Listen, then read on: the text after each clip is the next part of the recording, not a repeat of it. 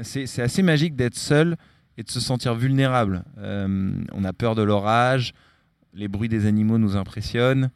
Euh, moi j'adore, parce qu'en plus je suis dans une tente minuscule, j'ai pas de défense, il n'y a plus de, de frontière entre la nature et moi, et ça j'adore. Bonjour à toutes et à tous, bienvenue dans Émergence, le podcast qui présente les acteurs d'un monde plus durable. À travers ces interviews, nous espérons que vous découvrirez des parcours inspirants et des actions à entreprendre à votre échelle. Toute l'idée est de dire euh, je vais essayer d'arriver au zéro. Je n'y arriverai probablement pas. L'histoire est plus de montrer comment je m'améliore. Pour ne manquer aucun épisode, abonnez-vous sur Apple Podcasts, Spotify, Imago TV ou toute autre application. Bonne écoute. Bonjour Ben, bienvenue dans Émergence. Salut Baptiste. Euh, pour commencer, est-ce que tu pourrais te présenter succinctement? Alors, c'est Benjamin Demolien. J'ai 32 ans, je suis originaire de Bretagne et aujourd'hui j'habite à Marseille. Euh, j'ai toujours euh, été un passionné d'aventure et depuis 2016-2017 je suis sensibilisé à l'écologie. J'aime beaucoup aussi communiquer et donc j'ai décidé de rassembler tout ça dans un projet que j'ai récemment créé, Expédition Zéro. Alors, avant de revenir sur Expédition Zéro, qui va être le sujet du jour, euh, comment expliques-tu ton déclic que tu as eu en 2016 Qu'est-ce qui s'est passé? Alors, à l'époque, j'habitais à San Francisco. Euh, je travaillais dans le digital, comme euh, beaucoup de gens qui s'expatrient là-bas. Et en fait, San Francisco est assez paradoxal comme endroit. Il y a plein de gens dans la tech, la Silicon Valley, qu'on commence à tous connaître. Mais il y a aussi des racines hippies, assez, euh, avec des gens assez sensibles à l'écologie. La ville est très connectée à la nature. Et donc cet euh, univers, cet écosystème bah, et la rencontre de quelques personnes, pas spécifiques, mais les, Américains qui vivent là-bas, euh, bah, m'a sensibilisé en fait à cette cause qui est l'écologie. Donc ça, ça a créé quelque chose en toi, ce qui nous amène au sujet du jour, Expédition Zéro. Euh, tu as fondé ce projet il n'y a pas si longtemps que ça, j'ai l'impression. C'est très récent. Euh, pourrais-tu nous en dire plus sur ce projet? Alors, euh, donc c'est un projet, c'est une idée qui m'est venue pendant le confinement. J'étais comme tout le monde dans un espace assez restreint. moi, j'aime bien l'aventure, j'ai la bougeotte. Et je me suis dit, bon, bah, dès qu'on aura la chance euh, de pouvoir à nouveau euh, se déplacer, j'ai envie de partir en aventure. Mais euh, je veux que ça corresponde à mes valeurs, notamment l'écologie qui est devenu un de mes piliers. Et du coup, je me suis dit, bon, bah, je vais m'imposer des règles sur mes prochains défis qui seront sportifs et itinérants, parce que c'est le type d'aventure que j'apprécie, à savoir 3-0 euh, ne pas avoir d'impact carbone, donc zéro impact carbone, même pour aller là où je vais faire mon aventure et pour en revenir. Euh, le zéro déchet, qu'on connaît plus, je pense. Donc ne pas produire de déchets pendant l'aventure. Et enfin, le zéro matériel neuf. Donc essayer de ne pas acheter de nouveau matériel pour chaque aventure que je vais me lancer. Parce que dans le sport notamment, on a tendance à vouloir s'équiper avec du neuf, euh, du super quali, alors que sur le marché, il y a déjà plein de choses. Ce qui semble le plus dur dans les trois. Ce qui est le plus dur, après, c'est en amont. Ça veut dire que une fois qu'on a passé celui-là, euh, on n'a plus à s'en occuper pendant le voyage normalement.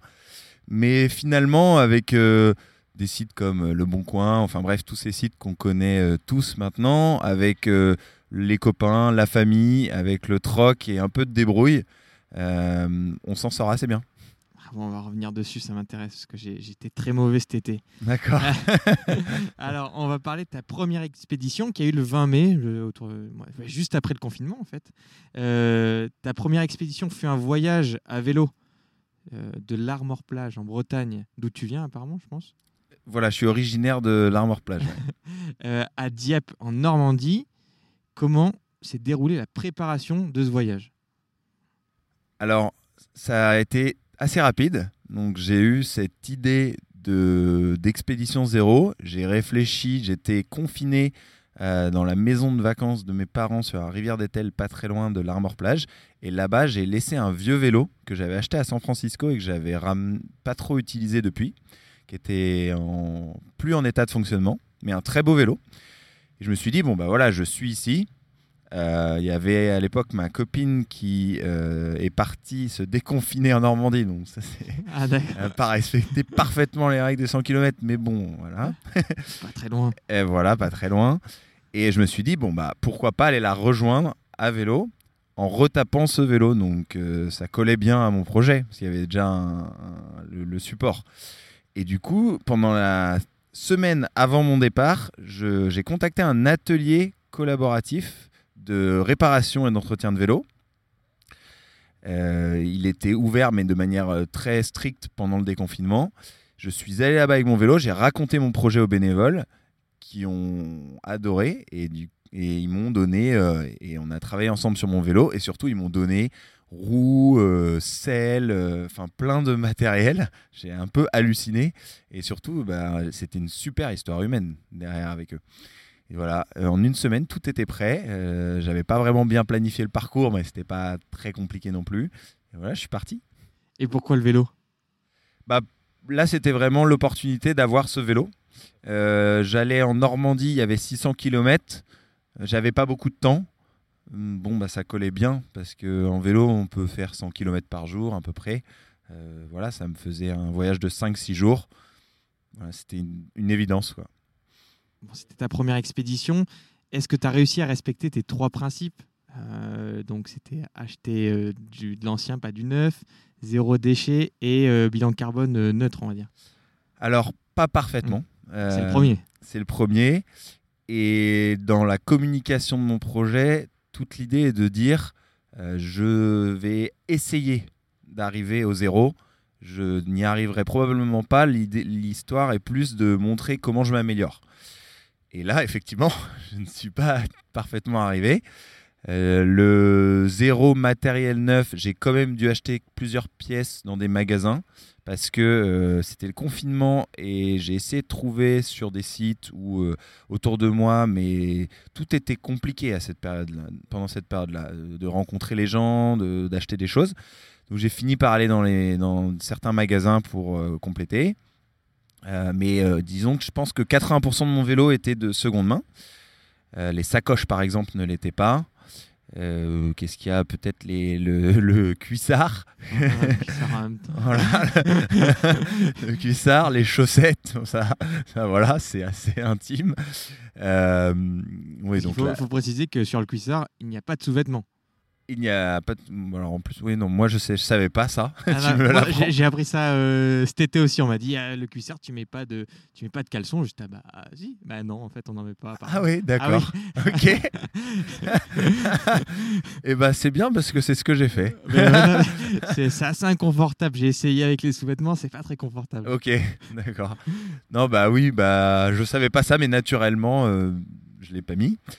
Et, Ce qui comprend pourquoi tu n'en as pas acheté en seconde main aussi. Ouais, c'est ça. C'est ça. Et qu'est-ce qu'il y a eu d'autre Les gants, enfin bref, il y a eu pas mal de petites choses comme ça que j'ai acheté neuves.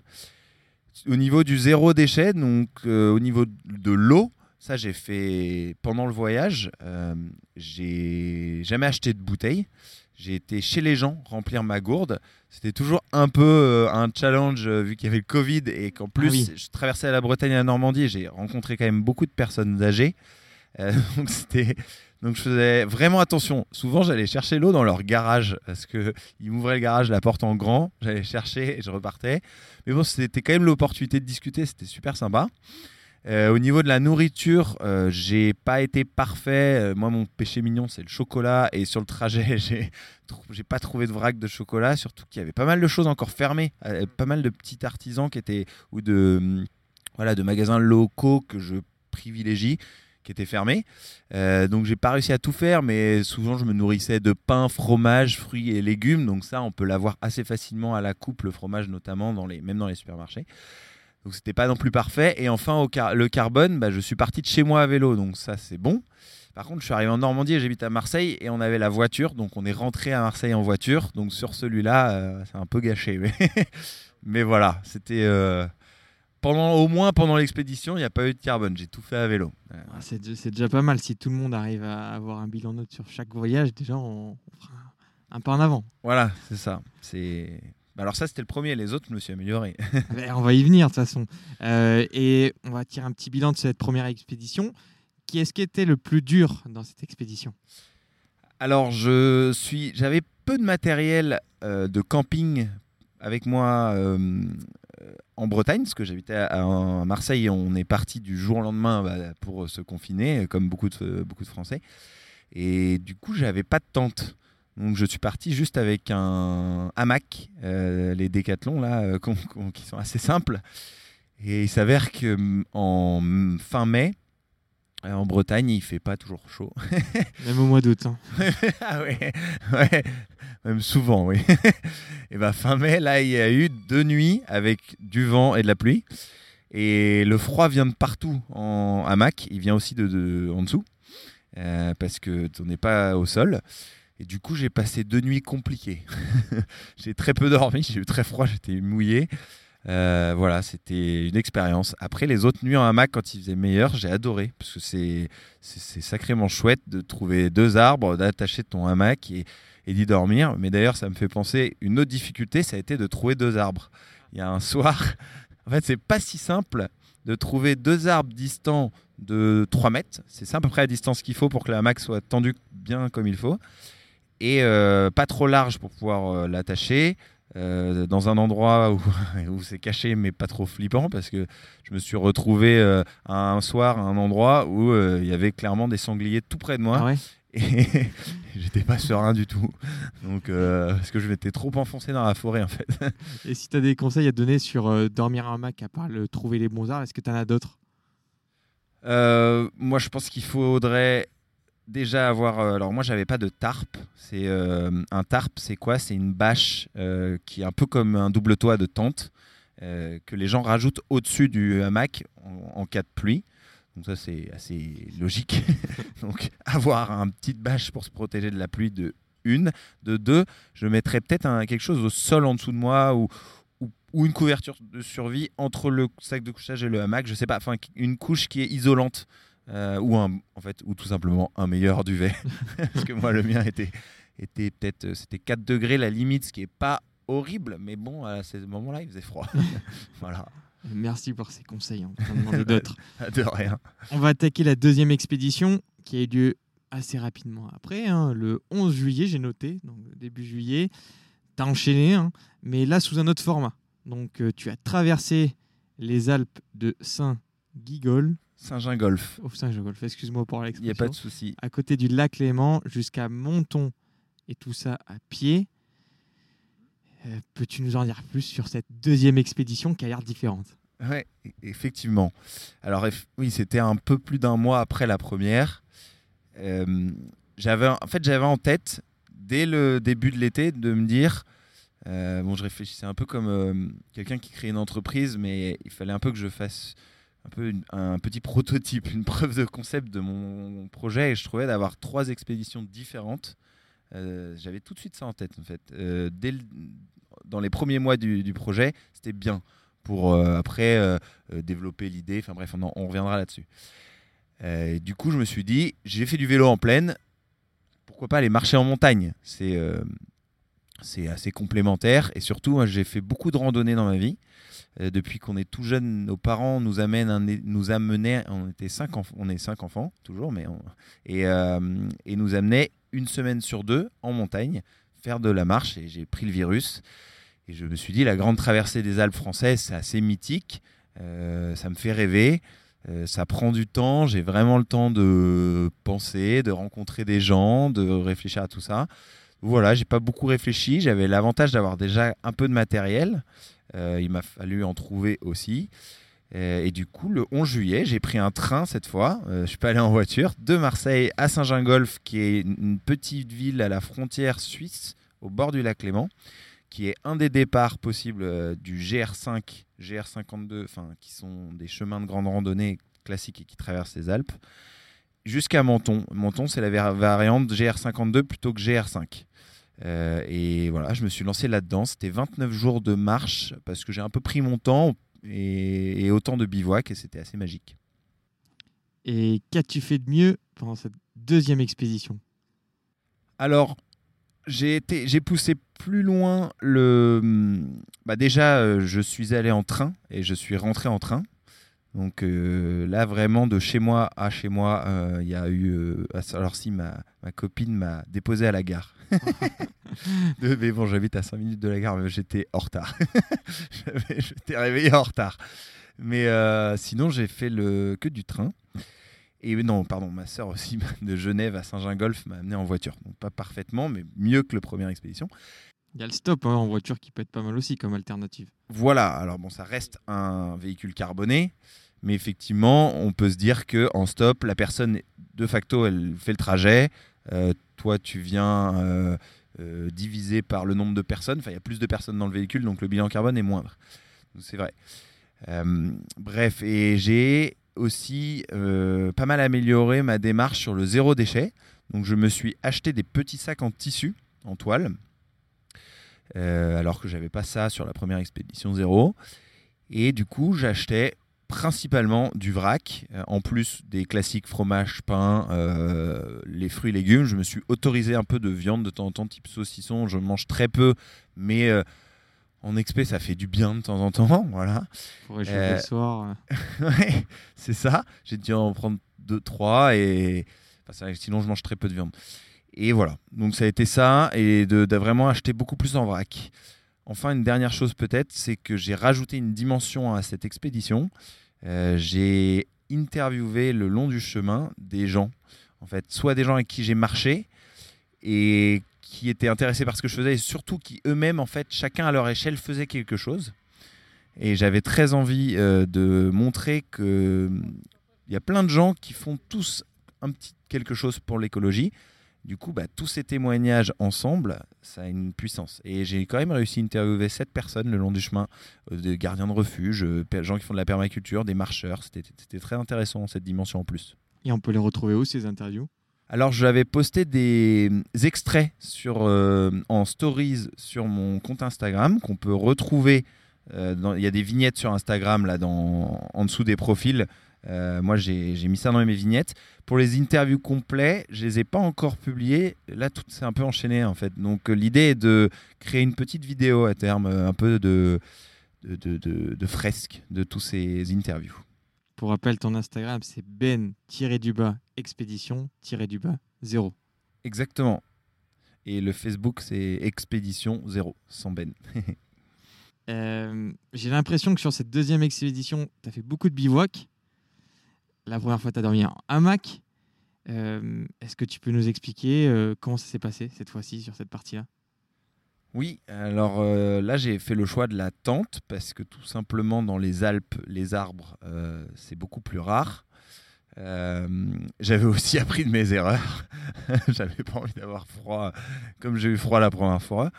Euh, et j'ai une tente que j'ai depuis 10 ans maintenant. C'est euh, presque, une, presque une relation avec cette tente parce que j'ai dormi je sais pas combien de nuits dedans. Euh, c'est des petites tentes sarcophages, une place légère. Et du coup, j'ai, voilà, je l'ai utilisé. J'ai passé 29 nuits de suite dedans. Donc c'est beaucoup. Et même à la fin, ma copine m'a rejoint. Et on a fait 5 jours à deux dans ma tente, une place. c'est, ça, ça marche. C'est, petit, mais bon. Et, euh, et voilà. Et du coup, là, c'était une autre stratégie. J'avais ma tente, un matelas gonflable qui s'est avéré être percé au bout d'à peine une semaine. Euh, du coup, j'ai passé trois semaines à essayer de le réparer, mais je sais pas pourquoi j'y arrivais pas. Donc, je, toutes les nuits, je me réveillais par terre. Bref, c'était assez fatigant, mais ça fait partie de l'aventure. Parce qu'un- un point important pour ceux qui veulent bivouaquer, le matelas gonflable est presque euh, Ah, obligatoire. Ouais, c'est l'élément clé que j'ai rendu, euh, que, sur lequel j'ai eu un bel échec. Et là une question bête qui me vient à l'esprit. Comment tu te douchais? Alors, c'est c'est un vrai défi dans, dans les Alpes et dans la montagne en général. Euh, moi, je me lave, je me suis mis un point d'honneur à me laver tous les jours. J'ai pas réussi, j'ai dû peut-être me laver 27 jours sur 29. Et je pense que j'étais un des rares à faire ça dans les gens que je rencontrais. Euh, et comment ça se passe? Bah, Ça se passe dans des ruisseaux, dans des torrents, dans des lacs. euh, avec, j'avais un, petit savon type savon de Marseille qui était biodégradable, qui n'était pas nocif pour l'environnement. Et tous les soirs, j'essayais de trouver un point d'eau. Je me suis même lavé dans une flaque à un moment. Bref, il y avait un petit peu de circulation de l'eau, donc je pense qu'elle était propre. Et voilà, et du coup, bah, c'est euh, dans la nature, quoi. C'est, c'est, euh, on va avec ces. Alors moi, je prenais mes habits du jour que je voulais tous les jours rincer parce qu'ils sont pleins de transpiration, euh, de sueur, pardon. Et, et, je me mettais, je m'immergeais, je me frottais, mais l'eau était gelée, donc c'était très rapide en général. C'était, fallait du courage. Il y a des jours où il fait moche, il commence à faire nuit, l'eau est gelée il faut vraiment avoir envie. Quoi. Et, ça va, je m'en suis bien sorti. c'est bon pour la circulation sanguine. Oui, oui, oui, c'est ce qu'on se dit après. Avant, on se dit juste que ça fait, fait vraiment pas plaisir. Quoi. je te félicite parce que moi, je, suis du genre à pas trop me doucher en expédition. Euh, ok. je trouve ça dur, ouais. mentalement. Ouais, ouais, ouais c'est pas facile. Et à l'inverse, tout à l'heure, je t'ai demandé qu'est-ce qui était le plus dur. Là, qu'est-ce que tu as le plus kiffé dans ce voyage? Alors, bah, moi, je suis un amoureux de la montagne. C'est un décor et un, environnement dans lequel je me sens très bien. Euh, j'ai adoré euh, être seul en fait. Je cherche à. Malheureusement en France, euh, il y a, alors probablement sur la diagonale du vide, on a de la place, mais pas tant que ça. Pour avoir voyagé dans d'autres parties du monde, c'est quand même assez maîtrisé par l'homme, même si on a l'impression d'être dans la nature.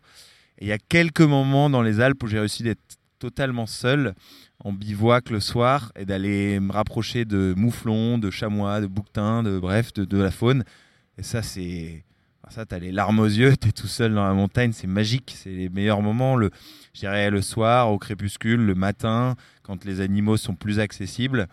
Euh, aller gravir un sommet, ça j'en ai gravi. Euh, en fait, je me suis ajouté ça en plus du parcours. J'avais envie de faire des sommets où j'ai fait 5 3000 c'est pas des sommets très compliqués hein, c'est des sommets qu'on peut faire euh, à, pied en chaussures de marche aller gravir son sommet le matin euh, croiser un, troupeau de bouquetins ça c'est des moments uniques c'est marrant parce que j'ai échangé avec Jacob Carou dans ce podcast qui, était parti euh, sept mois dans, les Pyrénées pour euh, vivre seul. Bon, je ne sais pas si tu le connais.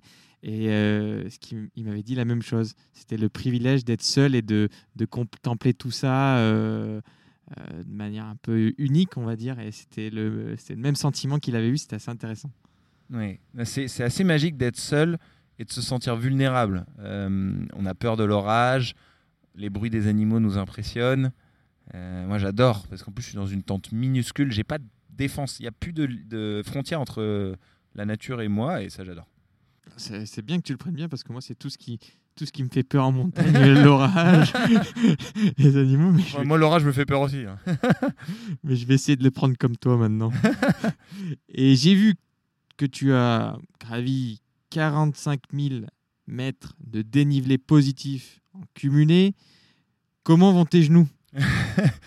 Eh bah, au début, c'était pas fameux. Euh, au bout d'une semaine, j'avais très mal. Euh, je me suis mis des bandes et je me mettais de la glace quand je pouvais.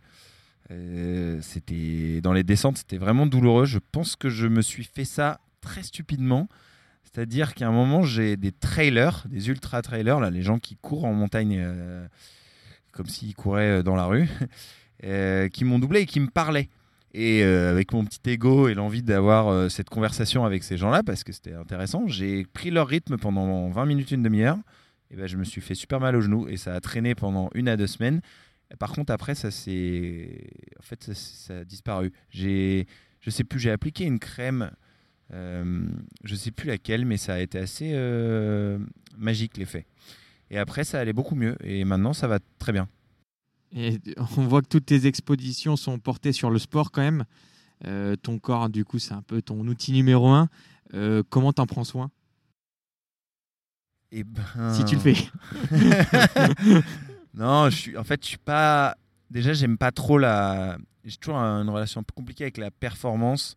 Euh, le sport à la raquette. Enfin, j'ai jamais fait de marathon, j'ai jamais fait de choses comme ça. Ça m'a toujours paru étrange de, tirer trop fort dans, et de, dépasser, enfin d'aller euh, faire des courses, etc. Donc moi j'ai j'ai pas un, je peux pas dire j'ai un programme sportif spécifique. Euh, c'est juste que le sport c'est mon loisir. C'est-à-dire que moi je fais beaucoup de kitesurf, je fais euh, de, un peu d'escalade, je fais du sport par loisir, je cours un peu aussi parce que j'aime bien. J'habite à Marseille au bord de l'eau et je vais courir au bord de la mer, c'est magique. Donc en fait, je l'entretiens un peu par. Euh, c'est très privilégié. C'est-à-dire que mes loisirs sont du sport. Euh, le sport, ça, ça tient en forme, maintient en forme mon corps et, ça s'arrête là dans ma tête, le programme. Non, je vois très bien, je te rejoins parce que tous mes collègues sont à la quête de, du plus. Et moi, je leur dis, euh, bah, déjà, Strava, l'application pour suivre, je la mets pas, je cours et je vois ce qui se passe. Quoi.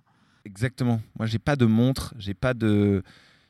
comment ils s'appellent ça Les Garmin, de Strava, j'ai rien et je me sens super libre en fait. Parce que et d'ailleurs les 45 000, j'ai mesuré ça à la fin avec un outil de calcul d'itinéraire sur internet. Moi, j'ai jamais rien calculé. J'ai un problème avec ça. J'ai envie d'être libre. J'ai bien sûr un ego et je suis fier euh, quand euh, j'ai fait 2500 mètres de dénivelé dans la journée, je sais pas combien de kilomètres. Euh, mais je vois tellement de gens, notamment dans la montagne, qui sont à tout calculer, à mesurer le soir et tout. Je sais pas, c'est pas moi ça. Ça nous permet de rebondir sur ta dernière expédition qui a eu lieu la semaine dernière. Oui. Euh, moi, j'ai noté le 7 septembre, donc début du, mois. Euh, déjà, on t'arrête pas. Tu en as fait 3, j'ai calculé, en 4 mois. Oui. tu as fait là un autre format, la descente du canal du Midi en paddle. Moi, j'ai une question c'est déjà où tu trouves toutes ces vacances pour voyager? Et euh, là, sur le côté plutôt euh, pratique, comment tu finances ces expéditions? Oui. Alors, il faut savoir que j'avais une entreprise avant. Euh, j'étais cofondateur d'un projet qui s'appelle Plastic Odyssey, que j'ai quitté fin septembre, enfin en septembre, non, fin août, je sais plus pas, 2019. donc j'avais plus rien après ça j'ai décidé de faire un peu de conseil indépendant en auto-entrepreneur euh, pendant quelques mois. Et mes missions ont été stoppées fin mai à cause du Covid. Enfin, elles, étaient, elles devaient s'arrêter, elles n'ont pas été renouvelées, tout simplement. Donc, je me suis retrouvé avec un peu de temps, un peu d'économie. Euh, et c'était l'été. Je me suis dit, bon, eh ben, j'ai envie de lancer ce projet je vais euh, l'autofinancer et prendre quelques mois. Donc c'est comme ça que depuis fin mai, je travaille plus, donc juin jusqu'à maintenant, euh, je me suis mis à 100% sur ce projet en vivant un peu sur des économies. Ah, ça me fait rebondir sur la question financière de comment je finance euh, ce projet. Savoir que c'est des projets qui sont peu coûteux. retaper un vélo seconde main, acheter d'occasion, parcourir euh, pendant six jours ou une semaine ou un mois une distance en dormant que sous tente, euh, acheter euh, en vrac, tout ça en fait est assez bon marché. du coup, mes expéditions m'ont pas coûté très cher. Voilà, et pendant ce temps-là, euh, on soulevait l'appartement, on faisait des choses comme ça. Donc j'ai pas eu de... Je pense que j'ai dépensé très peu d'argent euh, pendant ces 4-5 mois. C'est très frugal aussi comme démarche. Et d'ailleurs, c'est vraiment l'esprit de mon projet. C'est dire, euh, c'est la sobriété heureuse, ma, ma, politique de vie. Comment arriver à une vie plus simple, à s'épanouir et à faire des choses sensationnelles sans forcément aller à l'autre bout du monde, sans forcément dépenser des milliers et des cents. Euh, et ben l'aventure euh, avec le bivouac à vélo, à pied, en paddle, euh, c'est accessible. Alors peut-être pas pour tout le monde, mais par exemple à marcher est accessible à beaucoup de gens. ça ne demande pas un énorme budget. Donc voilà, c'est comme ça que j'ai trouvé le temps d'une part et, et, le financement, c'est pas grand chose finalement. Ce que tu es en train de dire, c'est qu'en fait, l'aventure est accessible pour tout le monde. Alors oui et financièrement, je veux dire. Oui, voilà. Je pense que l'aventure, euh, je pense que partir marcher est accessible pour tout le monde si on a le luxe du temps. Effectivement, il y a des gens qui n'ont pas la possibilité de pouvoir s'offrir euh, une, une, deux semaines de marche parce qu'ils doivent travailler tous les jours, parce qu'ils ont des budgets serrés. Euh, mais je pense que la micro-aventure, pour le coup, qui apporte des sensations assez dingues aussi, à savoir aller marcher un jour et non pas une semaine ou deux jours, doit être accessible pour encore plus de monde. voilà, je, pense. Euh, c'est toujours compliqué. Euh, j'ai une situation, je, enfin, je sais que je suis pas dans la situation de beaucoup d'autres gens qui ne sont pas comme moi et qui ont peut-être pas la chance d'avoir un certain confort que j'ai, que j'ai, c'est clair. Mais marcher me paraît quand même assez accessible, au moins. Et est-ce que tu as une idée de la fourchette de ton budget quotidien pour faire de la marche, par exemple, hors déplacement train? Alors, en montagne, je pense que c'est vraiment pas très cher si on se débrouille bien. Je pense qu'on doit être dans les. Si on va pas en refuge, les refuges sont chers. la nourriture en refuge est chère, ce qui est tout à fait normal parce que c'est porté jusque là-haut. Si on, par exemple, on part trois jours en autonomie et qu'on a acheté toute sa nourriture en vallée, franchement, je pense que pour entre 5 et 10, 10, euros par jour, 10 euros par jour peut-être, je pense, on doit pouvoir s'en sortir. Alors moi, c'était un peu plus cher parce que j'achetais en vrac et en montagne le vrac n'est pas toujours forcément, n'est d'ailleurs pas plus cher sur pas mal de produits que l'emballé, mais en montagne, dans des petites boutiques, euh, bon, bah, les, prix, les prix grimpent. Euh, voilà, donc, euh, et puis j'ai fait un peu de. Je me suis autorisé aussi de manger un peu dans des refuges, ce genre de choses, toujours en demandant sans emballage. Du coup, moi, ça m'a coûté un peu plus cher que ça. Mais honnêtement, je pense que pour 10, 15 euros grand maximum par jour, et je pense plutôt 10, on s'en sort. Euh, la tente, la nuit en bivouac en montagne étant gratuite, ça peut presque être notre budget de la journée. Et ça, euh, j'ai une question. On a le droit de bivouaquer dans la nature comme ça D'un point de vue. Euh, parce que je sais qu'il faut faire un peu attention à tous ces. Alors, oui, de ce que je. Je suis pas enfin, expert, mais de ce que je sais, en France, on peut bivouaquer à peu près partout, sauf s'il y a des arrêtés municipaux, ça il faut se renseigner, sauf dans la Vanoise, donc le parc national de la Vanoise, qui est sur le trajet euh, de la traversée des Alpes et qui nécessite de On peut bivouaquer, mais que au bord des refuges en payant une petite euh, somme de 5 euros, je crois, la nuit, et dans le parc des Calanques, à côté de Marseille, où c'est interdit. Donc sinon, normalement, on a le droit, et le bivouac, c'est quoi? C'est on doit mettre sa tente au coucher du soleil et l'enlever au lever du soleil. Alors, l'été, c'est pas tout à fait ça la règle, parce que bon, le soleil se couche à 21h30, et il se lève, je sais plus à quelle heure, mais c'est globalement 19h, 19h, 7h, quoi. 19h, 7h, 19h, 8h. Aujourd'hui, c'est quoi le, but de ce projet-là? C'est de vivre de ça? C'est euh, de, monter une agence de, voyage? Je ne sais pas. Quel, est l'objectif derrière tout ça? Alors, euh, c'est encore flou, pour être franc. Euh, j'ai plusieurs idées en tête. à la base, c'était clairement un projet personnel pour me déconfiner, pour sensibiliser aussi mes proches et mes amis parce que j'ai essayé un peu la méthode euh, pas culpabilisante mais partager des articles un peu un peu choquants indirectement culpabilisante on va pas se mentir. Ça a été un échec ils se sont braqués. Et moi j'avais vraiment envie de montrer que bah oui je suis en train de devenir écolo c'est pas bizarre c'est pas euh, hippie euh, je suis quelqu'un je pense dans la norme voilà et que c'est sympa. Et du coup l'aventure l'humour m'ont paru être des super catalyseurs. Euh, et j'ai utilisé ça pour l'écologie. Mais je voulais le faire pour mes amis. Ça a bien pris, c'est pas non plus euh, le succès planétaire du tout, mais ça plaît au-delà de mon cercle. Donc je me suis dit, bah, je vais continuer. Et là, aujourd'hui, j'avoue euh, me poser la question de savoir est-ce que je reprends un boulot, là, dans les prochaines semaines, euh, ou est-ce que je continue à faire du conseil pour pouvoir, de toute façon, il faut mettre un peu de beurre dans les épinards et de développer mon projet. Je crois que j'ai un peu envie de développer, continuer à développer ce projet. Vers quoi? Ça, c'est la question. Euh, une piste qui m'attire et avec, je discute déjà avec une boîte de production, c'est de monter un, magazine télé ou enfin des, des 52 minutes euh, pour faire un peu du nuit culotté dans, cette ou du j'irai dormir chez vous dans cette lignée là. Donc ça, c'est une piste possible. Une autre piste, mais qui peuvent être parallèles, c'est euh, d'aller euh, peut-être euh, insuffler cet esprit dans les entreprises à travers des séminaires, des, des, ateliers, des expéditions en groupe. bon, moi, je suis assez solitaire en expédition, je ne sais pas trop comment ça se passerait. Et voilà. Et sinon, l'autre, c'est de faire des, vidéos euh, sur Internet. Euh, moi, ce qui me plaît énormément au-delà de l'aventure, et j'ai pas beaucoup parlé de ça, mais c'est la hum, vulgarisation scientifique sur les problèmes environnementaux. Donc, au-delà, en plus de l'expédition zéro, je me suis formé à un atelier qui s'appelle la fresque du climat, euh, qui est très intéressant, qui permet de comprendre simplement en 3 heures en atelier de 6 à 8 personnes avec 42 cartes les causes et effets du réchauffement climatique. Et j'adorerais faire un peu à la croisée des chemins d'un C'est pas sorcier et d'un J'irai dormir chez vous. Donc d'aller sur le terrain et de faire de la vulgarisation. Bah, voilà un glacier, ils font pourquoi, euh, l'effet de serre c'est quoi, et de rendre euh, plus simple, plus accessible des phénomènes compliqués comme le réchauffement climatique euh, voilà, au plus grand nombre. Et j'ai une question, moi ça m'intéresse pour un autre projet plus tard. comment une boîte de production te contacte pour faire une émission de TV eh ben, euh, c'est marrant, on m'a posé la même question hier. Euh, c'est un des fondateurs de la boîte qui m'a vu sur mon voyage à vélo sur Instagram et qui m'a envoyé des messages. Voilà. Et du coup, il m'a parlé, j'ai parlé avec lui.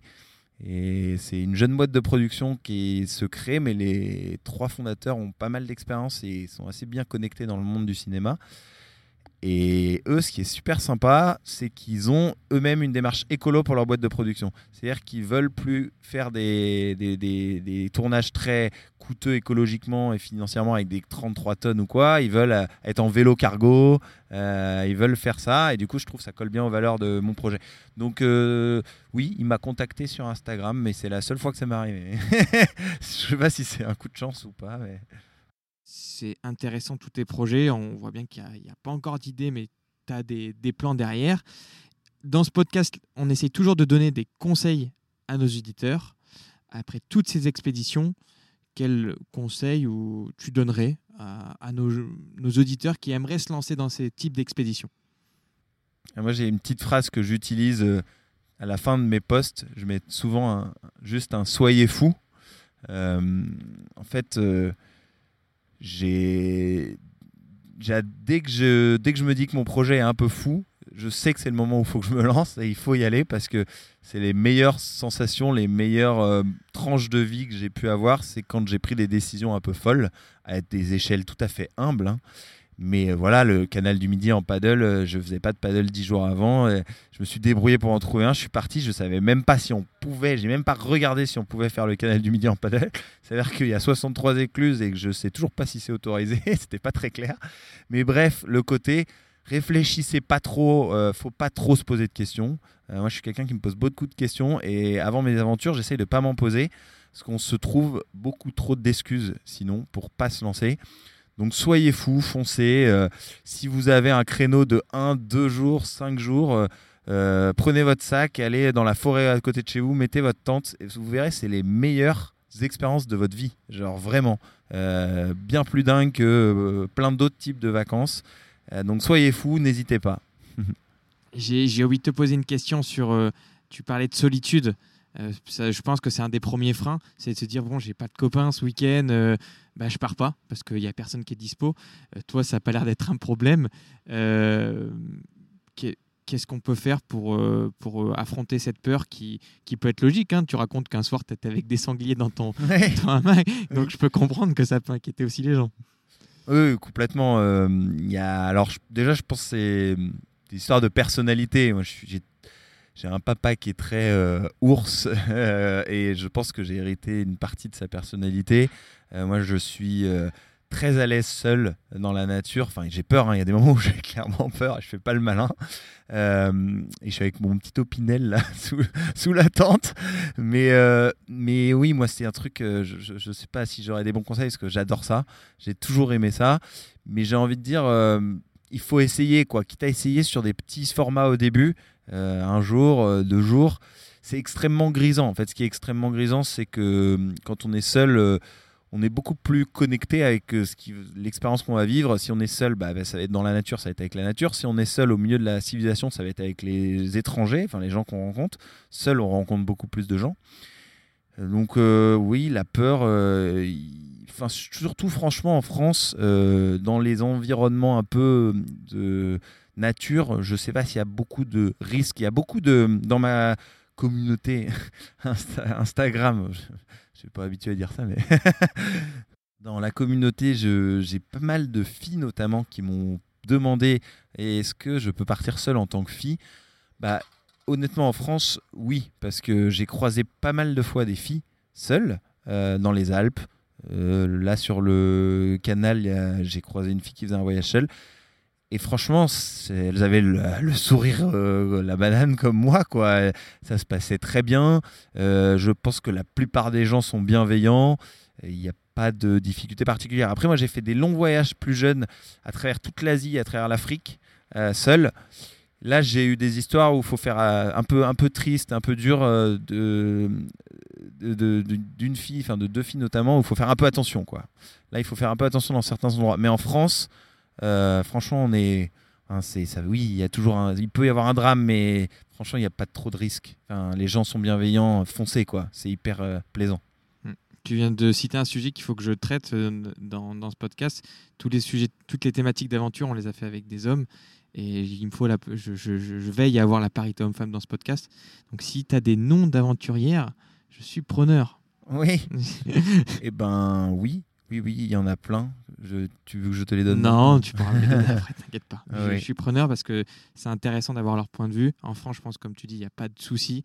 Euh, à l'étranger, dans certains pays, ça peut être un peu plus risqué. Euh, mais je partage tes, tes idées là-dessus, c'est intéressant. Euh, ben, on arrive dans les dernières questions. quel livre ou ressources nous conseillerais-tu Alors, Bon, bah, sur, euh, sur l'aventure, moi j'en ai lu plein, comme Nicolas Bouvier, L'usage du monde, euh, les livres de Mike Horn, du Sylvain Tesson. Mais sur.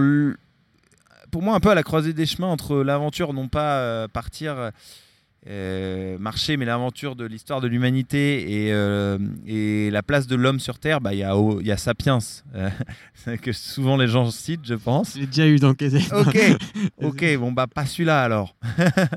non, mais c'est vrai que Sapiens, il, remet vraiment à sa place l'humain, ça c'est assez. c'est assez poignant et c'est absolument nécessaire d'avoir de réaliser qu'on n'est pas grand chose et qu'il faut être un peu humble.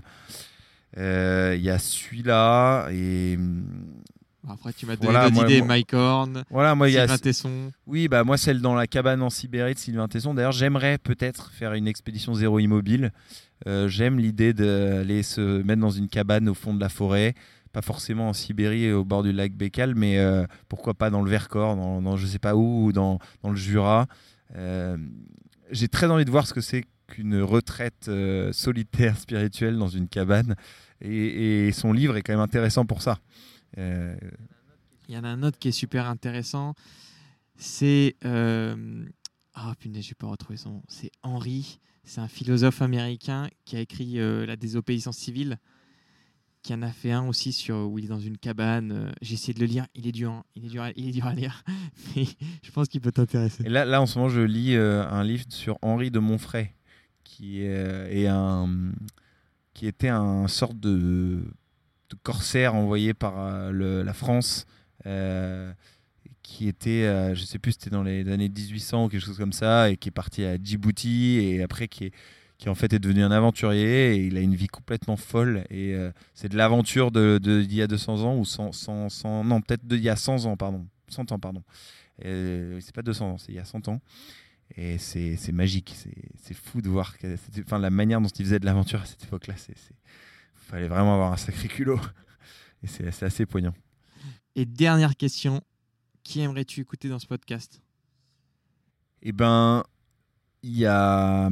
Alors, euh, il faut que si c'est à la croisée des chemins entre l'écologie et euh, l'aventure, je te dirais quelqu'un d'autre. Mais si c'est à la croisée des chemins, juste, enfin, si c'est surtout autour de l'aventure, il y a une fille justement qui s'appelle Violette Duval que j'ai rencontrée dimanche au festival euh, Chiloé et qui vient de marcher 6000 km à travers la France contre, la fibromyalgie, qui est une maladie euh, dont elle est touchée. Ah, euh, je crois que j'ai déjà vu une vidéo d'elle. Elle, pousse. Elle est une poussette. Ouais, je, vois, très bien. Et euh, franchement, c'est quand même fou ce qu'elle a fait. J'étais dans le métro avec elle dimanche soir après les festivals et je trouve que c'est quelqu'un de super intéressant. Donc voilà, c'est plutôt une belle personne à interviewer. Alors, c'est c'est plus la santé et l'aventure que l'écologie. Euh, après, euh, dans l'écologie, là, il y a un, gars que j'ai croisé sur les chemins en montagne euh, que je trouve très sympa, qui s'appelle Nicolas Leroux, qui c'est Nicolas LRX Aventure et qui vient de traverser la France à pied, de Menton à Lille, il est lillois, en passant par les Alpes. Et là, il, vient, il repart tout à l'heure ou, hier, il repart dans les Alpes pendant 2-3 semaines. Et euh, lui, il avait euh, suivi les conseils d'un autre projet qui s'appelle Deux pas vers l'autre. Qui, il a pris un petit sac avec écrit One Kilo for the Planet euh, sur le sac et il ramassait des déchets le long du trajet. Donc voilà, c'est un petit geste, mais le, le personnage est très sympa.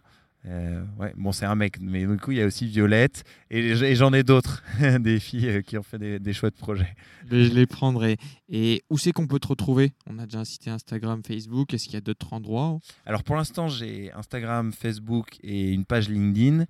Euh, là, je vais m'atteler à créer un site internet, Expédition Zéro. Alors, j'ai vu que le domaine, il faut que je trouve comment, peut-être un .org ou quelque chose comme ça. Voilà, je pense que je vais faire ça. Euh, ouais, donc un site internet et peut-être euh, une chaîne YouTube. Après, euh, j'ai encore une relation ambiguë avec la vidéo parce que je sais que c'est très consommateur, c'est très carboné. donc à voir, à voir si c'est un format. Bah, enfin, j'ai quand même envie, quoi. et puis c'est. Puis c'est tous les paradoxes, on a tous des paradoxes et je pense que moi, mon, travail à travers ce projet, c'est la communication et on peut pas vraiment y louper, y louper quoi.